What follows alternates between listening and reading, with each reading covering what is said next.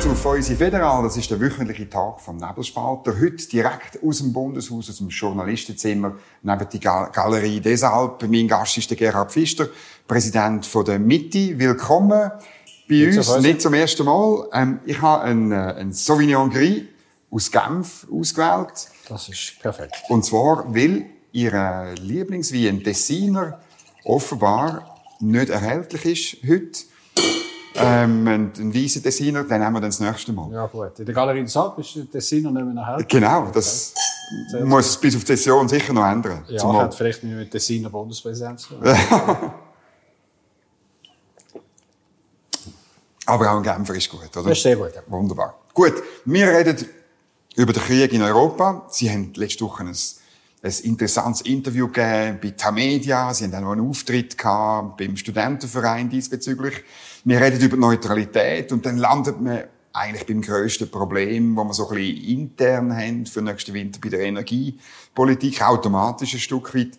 Ähm, mir ist aufgefallen, Sie haben wirklich betont, die Schweizer Außenpolitik funktioniert nicht mehr angesichts von dem Krieg in der Ukraine, es gibt einen Kampf der Systeme, sie haben vom Kalten Krieg geredet und davon, dass die Schweiz in dieser neuen Situation muss Partei ergreifen, muss klar ihre Werte verteidigen und darum mehr machen, als einfach abseits stehen ja, und, und zuschauen. Ist das richtig zusammengefasst? Das ist äh, richtig zusammengefasst. Ich glaube, äh, mit dem Krieg in Europa, mit dem Angriff von, von Russland auf die Ukraine, ist einerseits etwas Neues, durchaus neue Aspekte, aber andererseits sind wir tatsächlich wieder in einer Art kalten Krieg, wo in, der Ukraine kein kalter Krieg mehr ist, mhm. sondern wirklich ein Krieg, heißer Krieg. Und genauso wie sich die Schweiz im Kalten Krieg in der Auseinandersetzung zwischen dem System klar positioniert hat und klar neutral geblieben ist, muss sich die Schweiz außenpolitisch jetzt klar positionieren und äh, ich bleibt weiterhin neutral.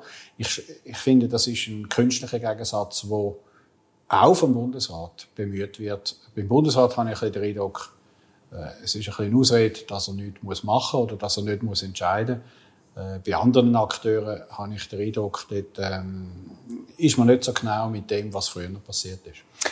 Ähm, sind wir denn nicht Kriegspartei geworden? Das ist der Ausdruck von Christoph Blocher, wo man die, wenn wir die Sanktionen einfach so telgel mitmachen und übernehmen. Also wir haben ja, ja.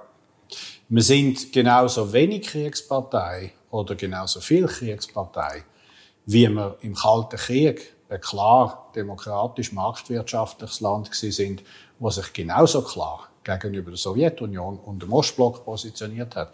Wenn äh, der Christoph Blocher das mit Kriegspartei meint, dann äh, hat er recht.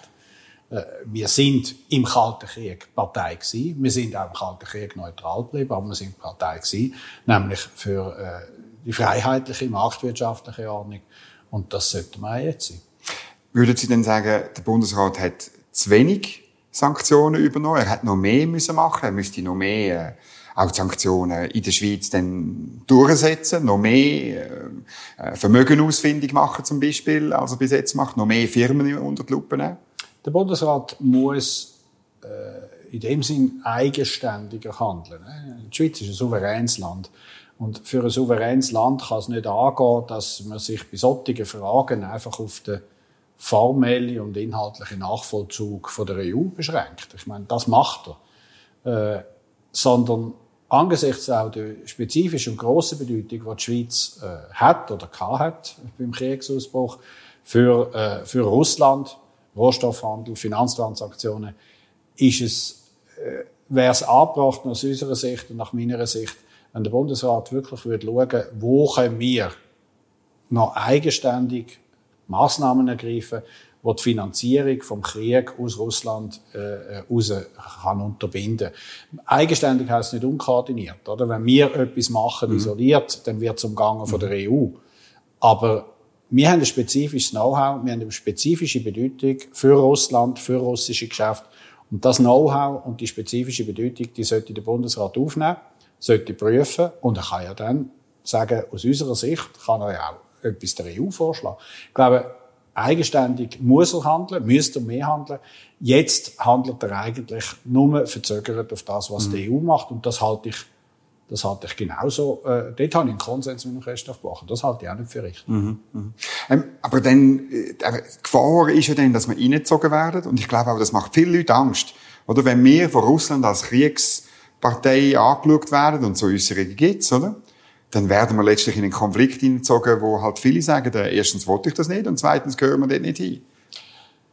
Ich glaube, viele Reaktionen, insbesondere aus der Bevölkerung, die mhm. haben tatsächlich damit zu tun, dass das verstehe ich auch, oder? Dass, dass einem das, was in der Ukraine passiert, ja auch Angst macht. Und dass man, dass man dann auch den Reflex hat, einen verständlichen Reflex, dass wenn man nicht so, wenn man nicht so vorkommt in, in dem Konflikt, dass man meint, man sei geschützt und man hat nichts damit zu tun.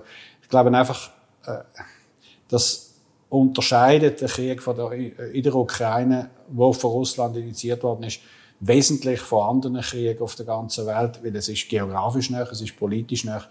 Es ist eben so, dass das, was in der Ukraine passiert, eben Erfolge hat für die Schweiz, unabhängig davon, ob sich die Schweiz da dazu äußern oder nicht. Es geht tatsächlich um, um, um den neuen Konflikt zwischen autokratischen Großmächten und dem freien Westen, den demokratischen Staaten. Dort ist klar, wo ihnen die Schweiz geht. Aber ich, ich verstehe das, dass man, dass man, äh, dass man diese Fragen nicht so gerne möchte diskutieren, in der Hoffnung, es ging dann noch einmal an uns vorbei. Mhm. Aber der Bevölkerung ist das, äh, ist das absolut zuzugestehen. Politisch und politische Verantwortungsträger haben eben gerade deshalb eine andere Verantwortung und müssten sich klar positionieren. Mhm. Das macht äh, Christoph Blocher. Mhm. Das schätze ich an ihm immer. Man weiß, wo er steht. Aber ich glaube, äh, andere Meinungen als der Christoph Blocher, wie ich sie zum Beispiel äh, vertrete, müssen sich eben ebenso klar positionieren. Mhm. Äh, auch wenn es auch für mich unangenehm ist. Es ist ja nicht so, dass meine Ansichten auf ungeteilte Zustimmung mhm. stoßen, sondern auch auf sehr harte Kritik. Aber ich glaube einfach, wir müssen Politiker, die Verantwortungsträger müssen sagen, wo sie stehen. Mhm. Kritik macht sich ja vor allem dort fest, dass man sagt, ja, dann sind wir nicht mehr neutral. Oder wenn wir uns klar eingliedern in den Westen und vielleicht eben sogar noch mehr machen, wie Sie es vorher skizziert haben.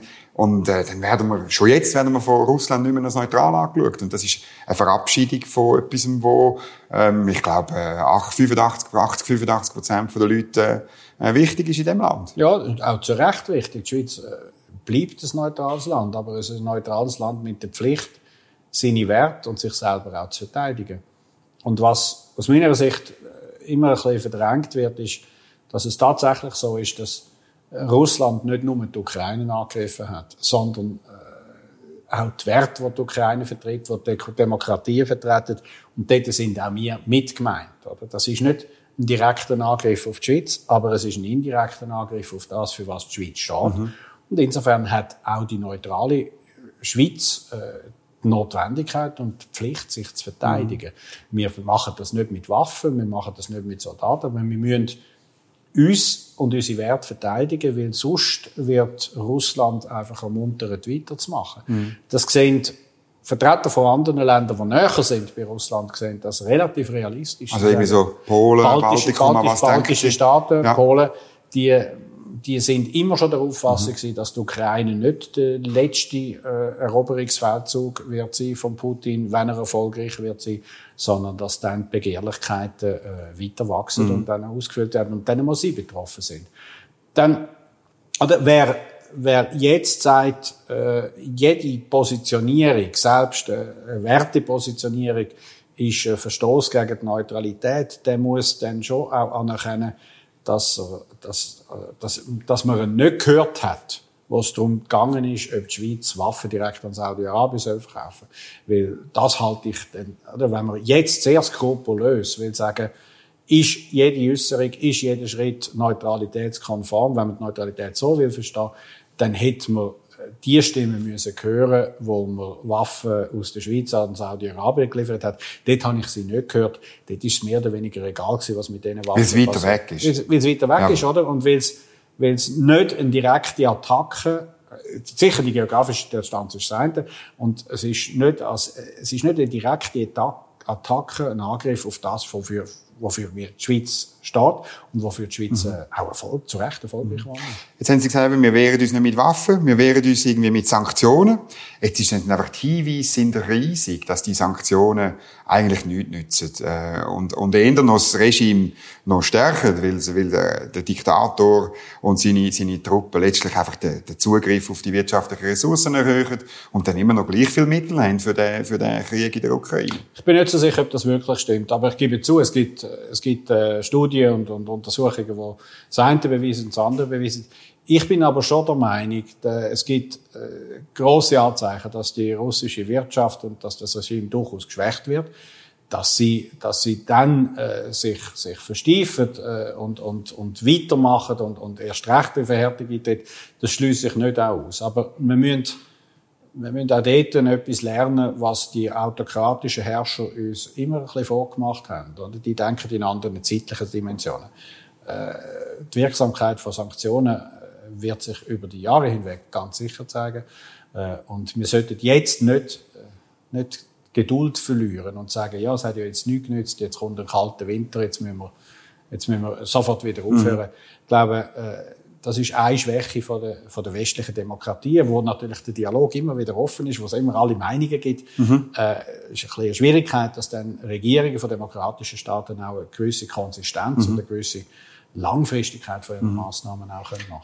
Man könnte ja auch sagen, also, das ist die Haltung von Rainer Reichenberger hier in einer Sendung, ja, Sanktionen, wenn sie nichts bringen, dann tun wir vielleicht uns gescheiter ähm, wehren, respektive wir kämpfen gegen die Autokratie, indem wir zeigen, dass unser System mehr Wohlstand, mehr Innovation, ähm, auch mehr, mehr sozialen Zusammenhalt äh, generiert und nicht indem wir den, den Wirtschaftskrieg suchen. Ja, das eine tun, das andere nicht lassen. Äh man müsste dann beim Herrn Reichenberger schon noch kritisch nachfragen, ob eine Kommunikation über Tugenden und Werthaltigkeit von der Demokratie, die ich durchaus begrüße, wie weit man da damit äh, die russische Bevölkerung kann erreichen kann. Da zweifle ich dann also schon sehr.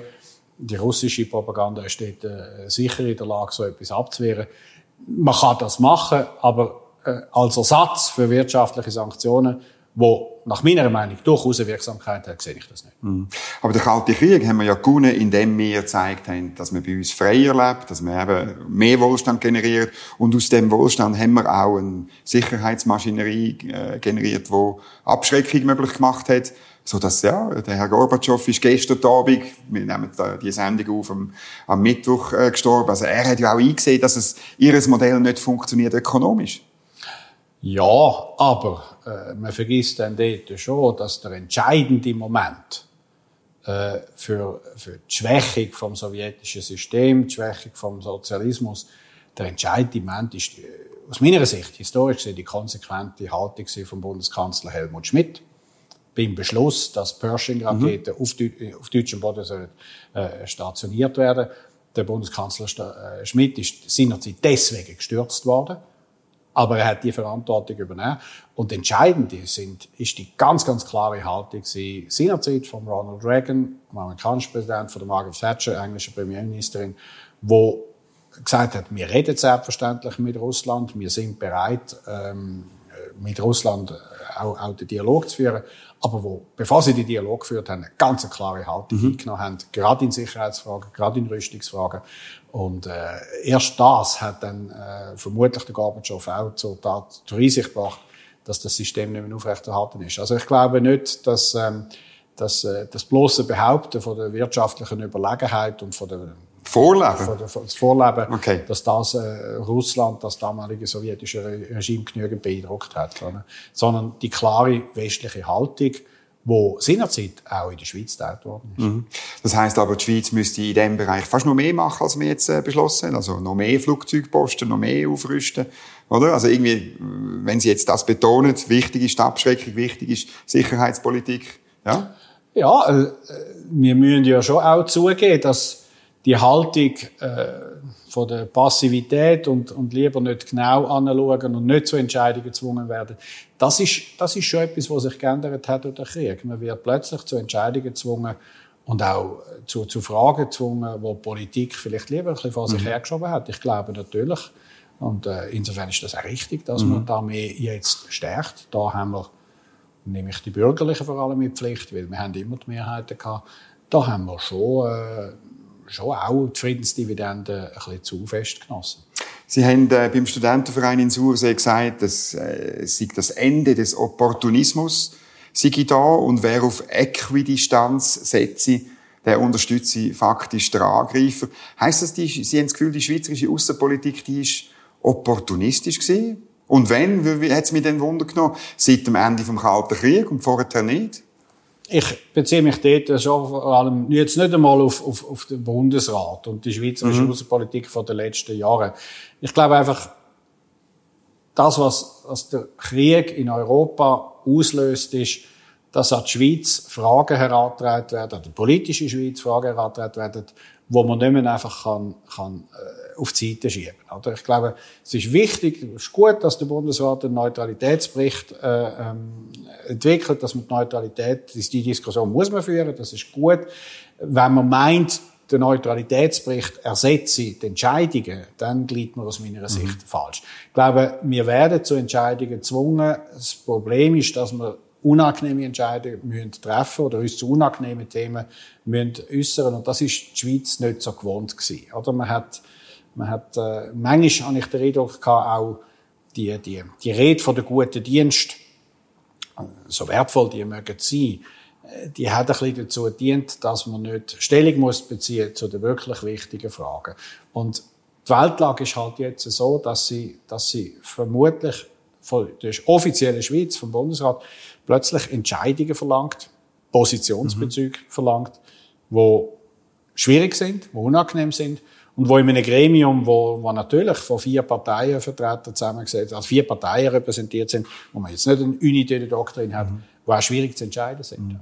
Gilt das auch für den Fall von China? Also, dass wenn ja, China jetzt für Taiwan angreifen, es ist auch dort ist, sehen Sie, dass die Schweiz sozusagen mit angegriffen wird? Sie wird, sie wird Natürlich auch dort die geografische Distanz. Aber, noch, noch weiter als Saudi-Arabien. Genau, ja, genau. Aber, aber, aber sie wird müssen Stellung beziehen. Weil die Großmächte zwingen uns zum Positionsbezug. Mhm. Oder? China wird von uns in dem Fall dann äh, wollen wissen, äh, wie, wir, wie wir zu dem Konflikt werden stehen. Und wir werden dann müssen entscheiden, äh, was ist uns lieber, ein gutes Einvernehmen auch damit die Geschäfte weiterlaufen mit China und damit äh, es, es, sich selber überlassen von Taiwan. Oder umgekehrt, das ist, das ist das, was, auf uns, was ich glaube, was auf die Schweizer Politik wird zukommen.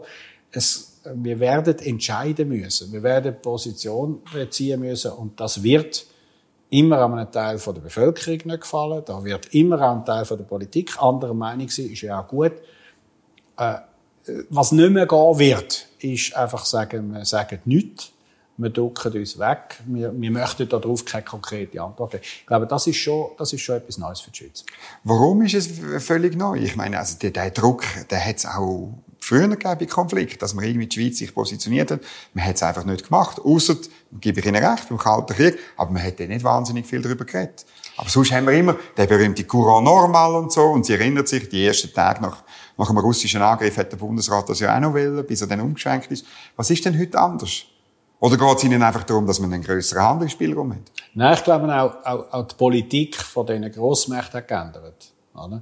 Äh, sie üben, sie üben Druck aus. Sie verlangen Entscheidungen. Sie, äh, sie äh, sind nicht mehr bereit, mit äh, Ländern, äh, sie, sie zwingen Länder zu Entscheidungen.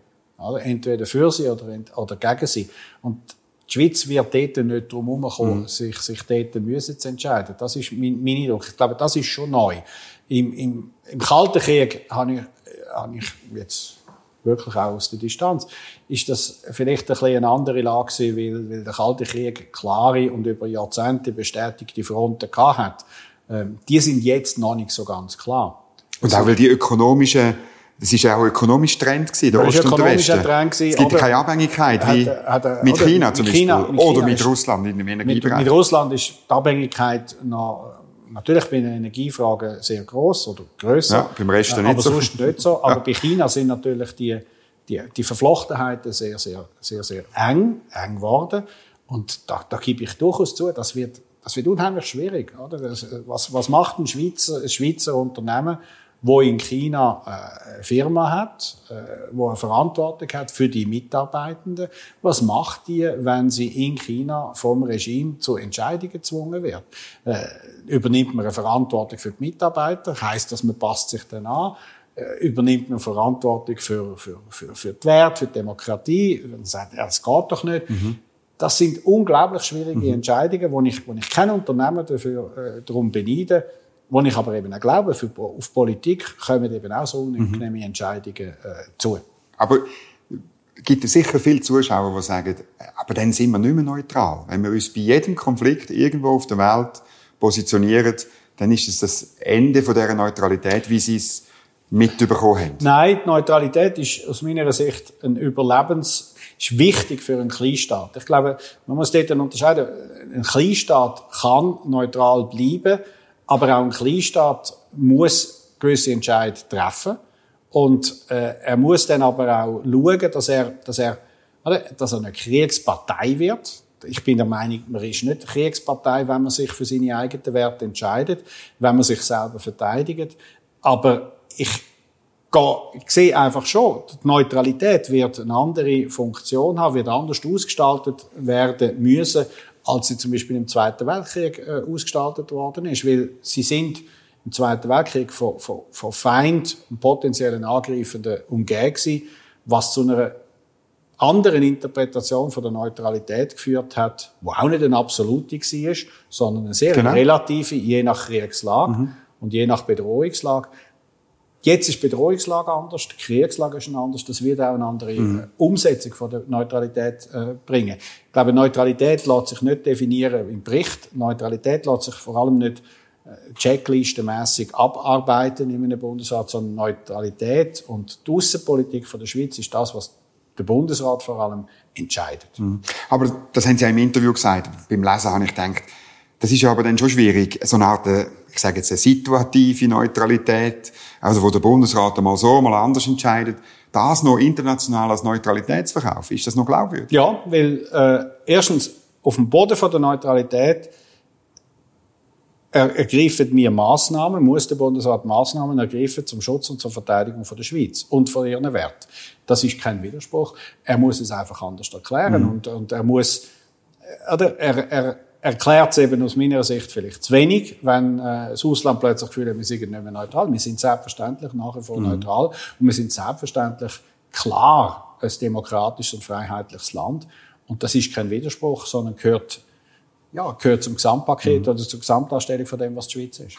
Ist das denn eigentlich das, was der Ignazio Cassis so ein bisschen genannt hat als die zukünftige Konzeption von einer koordinierten Neutralität. Kooperative Neutralität. Kooperative, ich, bin, ja. ich bin nicht ganz sicher. Also, erst da müssen Sie noch mit ihm telefonieren oder so, oder mal äh, unter vier Augen reden, ob das das Gleiche ist, was ich meine. Ja, also zuerst würde ich gerne den Bericht lesen. Und ja. der Bericht geht ja jetzt den Weg durch den Bundesrat. Genau. Äh, ich gehe davon aus, dass die anderen Departementsvorsteher da schon auch noch möchten mitdenken, mitreden.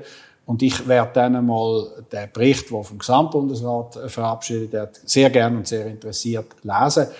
Ich glaube einfach, man muss dort schon konzidieren. Oder? Es ist die Verantwortung von einem Departementsvorsteher, etwas ein Konzept vorzulegen, was der Bundespräsident Gassis mit kooperativer Neutralität wirklich meint, ist mir im Moment noch nicht klar.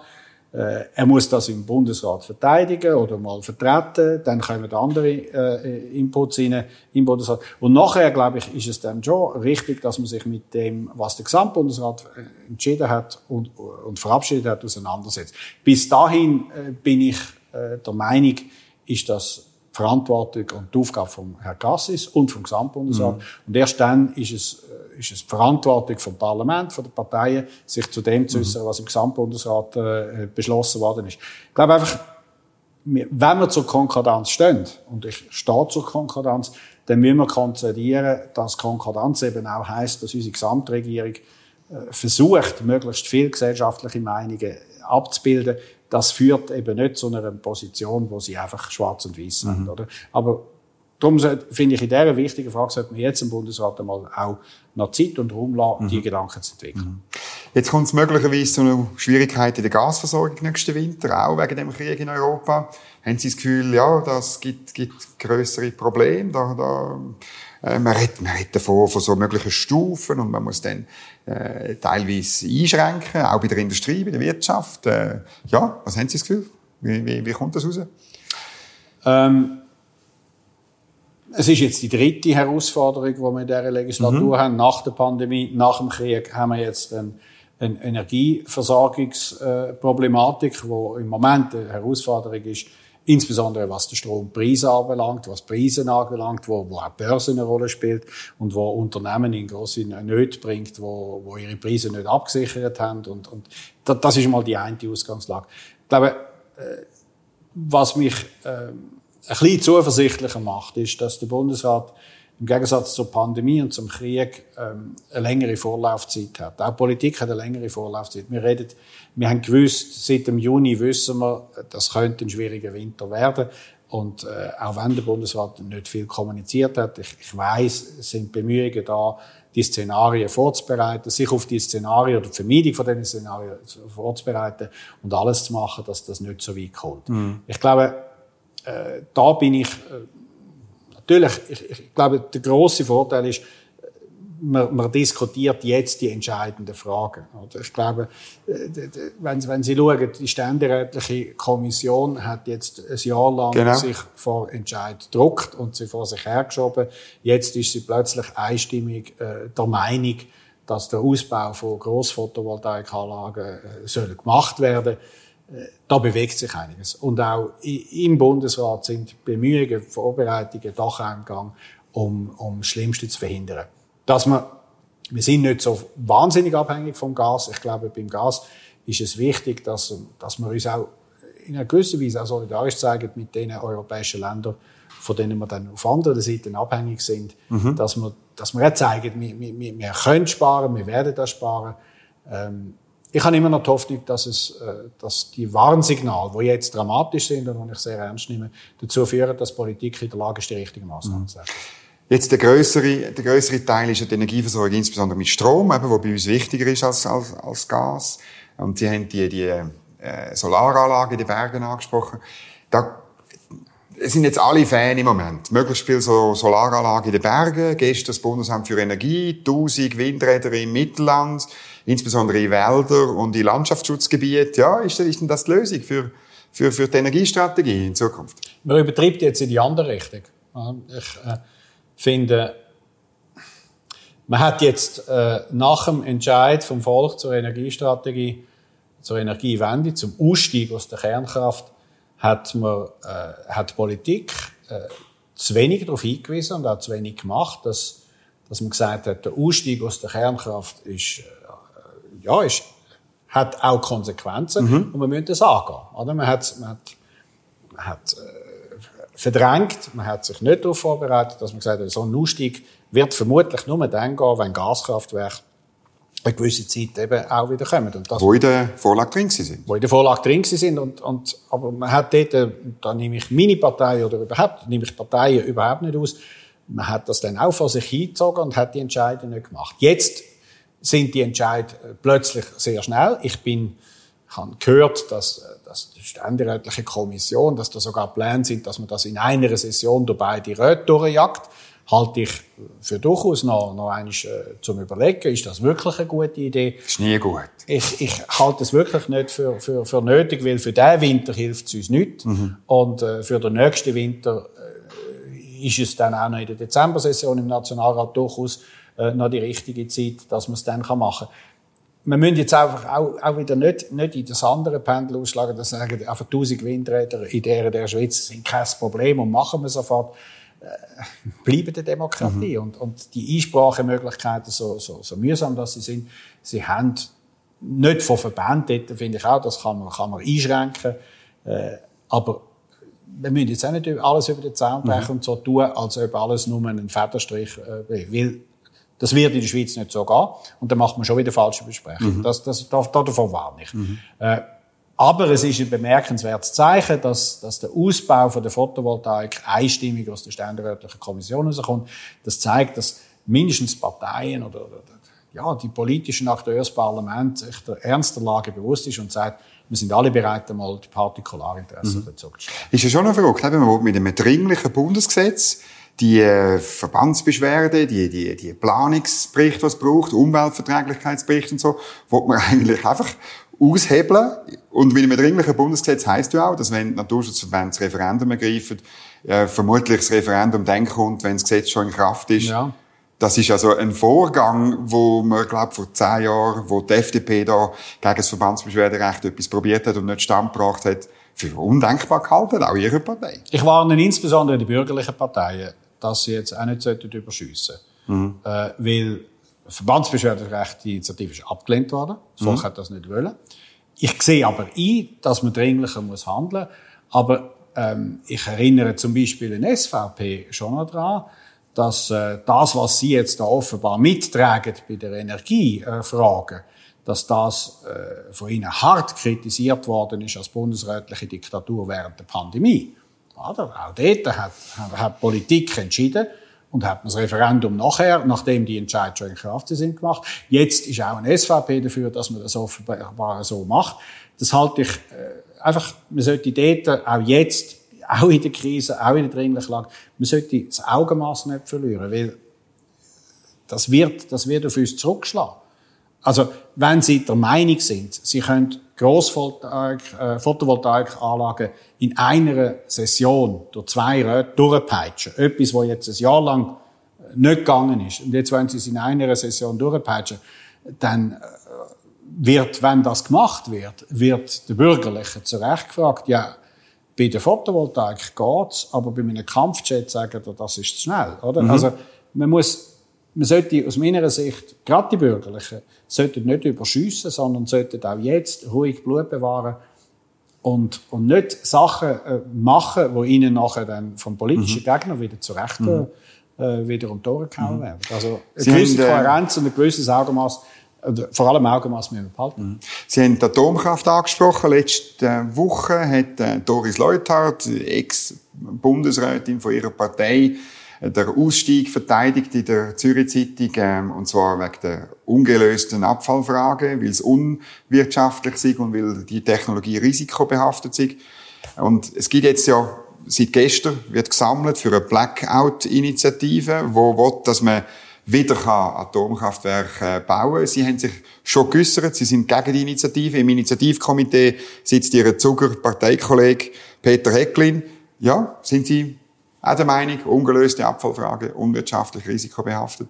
Ich stelle einfach fest, also wer in, dem, wer in der Schweiz auch nur daran denkt und, und irgendwie vermutet, dass in drei, vier Jahren, wenn die Initiative zur Abstimmung kommt, die Initiative, die Wiedereinführung von, von der Kernkraft in der Schweiz und der Bau, gar der Bau von einer neuen Kernkraft äh, äh, überhaupt auch nur annähernd in eine realistische Mehrheitsfähigkeit hineinzukommen, der, der, der, der träumt. Oder? Der träumt oder verschiebt Diskussion auf ein Feld, wo, wo angesichts der jetzigen Krise ein Nebenschauplatz ist. Es ist unbenommen ein Volksrecht und man kann da, man kann, muss sammeln, das ist gut. Man kann darüber abstimmen. Meine Beurteilung ist völlig chancenlos, weil sie werden nie eine Mehrheit finden, äh, wo in der Schweiz wieder Kernkraft wird äh, zulassen wollen. Das geht nicht. Ich meine, der erste, der erste Visionär, der das erkannt hat, ist äh, der Vater von einer Politikerin gewesen, die jetzt Kernkraft wieder einführt. Das war Christoph Blocher.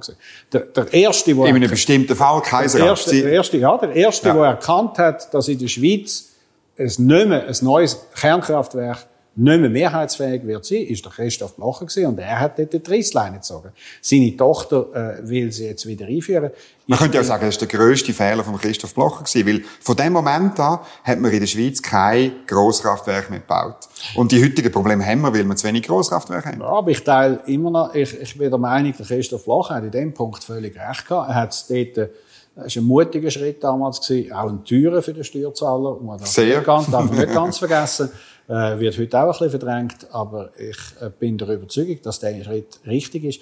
Wir müssen einfach, wenn wir zur direkten Demokratie stehen, dann müssen wir dazu stehen, dass es in der Schweiz bei, bei solchen vitalen Fragen äh, die Volksmehrheit entscheidet und die Volksmehrheit ich habe keinerlei Anzeichen, dass die Volksmehrheit jemals wieder, also in absehbarer Zeit, äh, jemals wieder, wieder auf den Entscheid zurückkommen Aber es sind ja alle Anti-Atom-Initiativen sind gescheitert.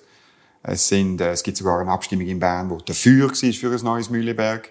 Äh, und, und also ich meine, das ist, äh, das kann man jetzt so sagen, aber das ist äh, in die Luft gegriffen. Und Umfragen gibt's auch noch, aber ich halte wie Sie auch nicht Sie, wahnsinnig Sie viel. werden, Sie werden äh, wenn die Initiative zur Abstimmung mhm. kommt, wird es ja dann nicht mehr um den wolkigen Grundsatz gehen, äh, gehen wie soll man das irgendwann mal machen, sondern dann werden die, die schwerwiegenden Nachteile in einer direkten Demokratie, die Kernkraft hat, die Lagerung von der radioaktiven Abfälle, die Auswirkungen, Sicherheitsbedürfnisse, werden in der Bevölkerung wieder sehr viel äh, stärker mhm. äh, rauskommen, als sie, als sie jetzt können. Aber die Lagerung ist ja, das, äh, es gibt den, den Entsorgungsbericht von Moritz Leuenberger und Bundesrat beschlossen, dass die Lagerung gelöst ist, 2006.